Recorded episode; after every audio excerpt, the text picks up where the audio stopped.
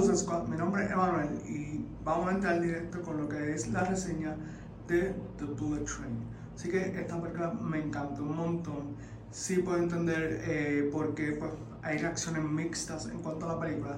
Vamos a tratar de mantenernos spoiler free. Así que en cuanto al elenco, eh, me encantó, me encantó lo variado que es. Tienen actores como Aaron Taylor Johnson, Brad Pitt, eh, Sassy Beats, Michael Shannon, Sarada, Andrew Koji, Joey King. Así que como que cubren más o menos de todo un poco en cuanto al elenco y tienen diferentes habilidades y personajes que cubren y me gusta la forma que lo hacen. Así que en lo personal pienso que en cuanto al elenco, eh, Brad Pitt para mí eh, no lució al nivel que él ha hecho en otras películas. De hecho, pienso que estuvo un poco over the top y muchas veces trataba de ser gracioso, pero no le salía. Eh, eso sí, los personajes que me gustaron un montón y para mí son mis favoritos de la película son Tangerine y Lemon, que son interpretados por Aaron Taylor Johnson y Brian Tyree Henry, que de verdad me gustó mucho la dinámica de ellos, eh, son, se complementan muy bien, los dos son como un estilo así como de detective, como de eh, good cop, bad cop, más o menos esa fórmula. Y de verdad que en ese aspecto, de verdad que la película funciona súper bien. También me gusta el personaje de Joey King porque siento que ella está encajona en esta figura de la nena buena, básicamente por The Kissing Booth. Y eso es otra cosa, pero acá en la película me gustó que pudieron utilizar un poco mejor el range actoral de ella y me gustó mucho su personaje. Ahora, en cuanto a la historia, la historia está buenísima. Creo que a pesar de que no es tal vez la historia más eh, trascendental, no va a ser algo groundbreaking.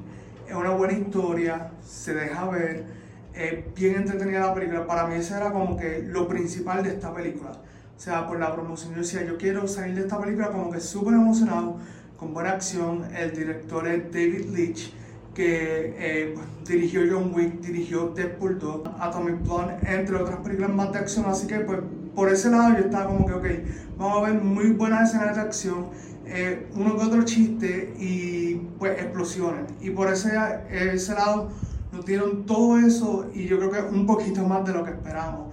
Eh, pero cuando vamos al diálogo, pues siento que ahí sí la película ese es su talón de Aquiles porque una escena que para mí pudo haber sido monumentalmente importante que en los trenes nos muestran entre Brad Pitt y Brian Tyree Henry en el tren es exactamente la parte del quiet car termina siendo una conversación bien monótona, aburrida y por ese aspecto eh, como que de momento decía yo espero que venga una escena de acción para complementar lo que acaba de pasar porque como que esa conversación le sacó un poco la vida a, a esta película que de hecho la edición está muy buena porque en la escena de acción tiende a ser bastante eh, rápida. Así que uno como que no se aburre y David Leitch en sus películas tiende a ser un tipo que más o menos hace una edición rápida, así que las escenas nunca son aburridas, por lo menos en la parte de acción, eh, y se mueve bastante bien.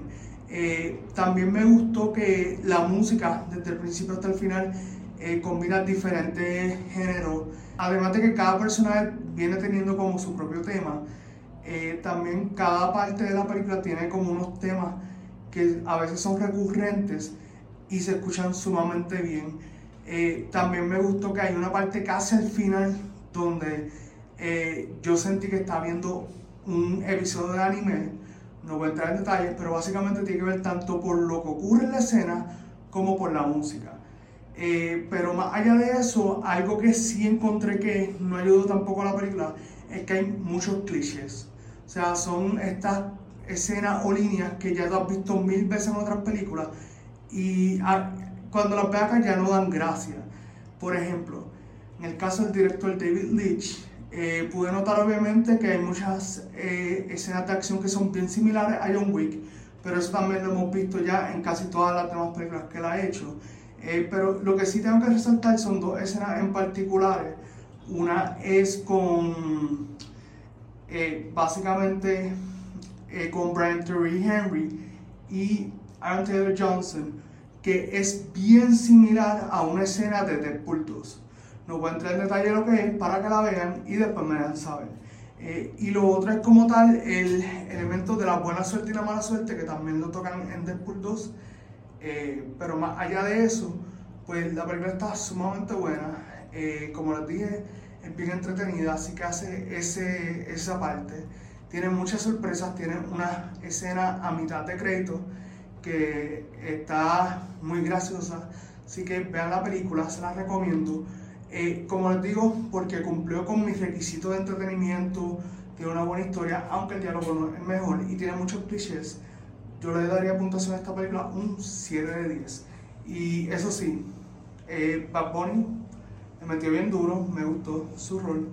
Y gracias, algo bien gracioso que pasó fue que al lado me sentaron dos muchachas que tan pronto, como quien dice, terminó la parte de Bad Bunny. Dijeron, ok, se acabó la película se pararon y se fueron. Así que ya saben. Así que nada, mi gente, eh, esto ha sido todo por ahora y nos veremos en otra reseña de Movie Squad. Wow.